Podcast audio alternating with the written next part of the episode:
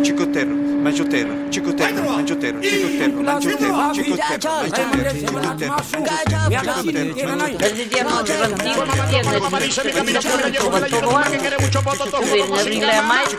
El palabrero. Una luxación de lujo. El otro día hablábamos de la relación de la dichosa palabra pellet con pelota. Y claro, entre los derivados de pelota nos encontramos con uno bien sonoro, pelotón. Bueno, más que derivado de pelota, pelotón procede del francés y se forma efectivamente en ese idioma a partir de pelot, el origen del pellet inglés, como comentábamos. Y resulta que al inglés también le ha dado por alterar un poco la palabra pelotón, después de haberla tomado prestada del francés, ya que se ha transformado de una manera un tanto platónica, dado que es platoon, sí, como la película. Dejamos esa familia y seguimos con otras curiosas palabras salteadas. Por ejemplo, lujo y lujuria. ¿Tienen que ver una con la otra? Bueno, pues se diría que sí. De hecho, en inglés, lujo es luxury. Y es que antiguamente luxury en inglés era el equivalente a la lujuria del castellano, es decir, lascivia, apetito sexual considerado excesivo.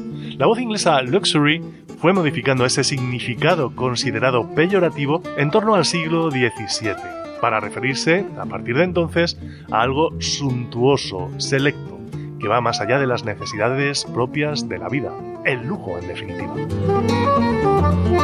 Luxuria era en latín exuberancia, exceso, suntuosidad, profusión, lujo, y fue adquiriendo también los sentidos de exceso de fogosidad o también vida voluptuosa o extravagante.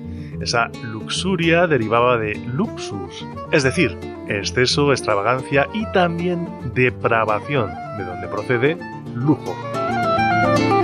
Luxus en latín también era luxación, y parece ser que la conexión con el lujo está en ese significado de exceso considerado extravagante o dislocado.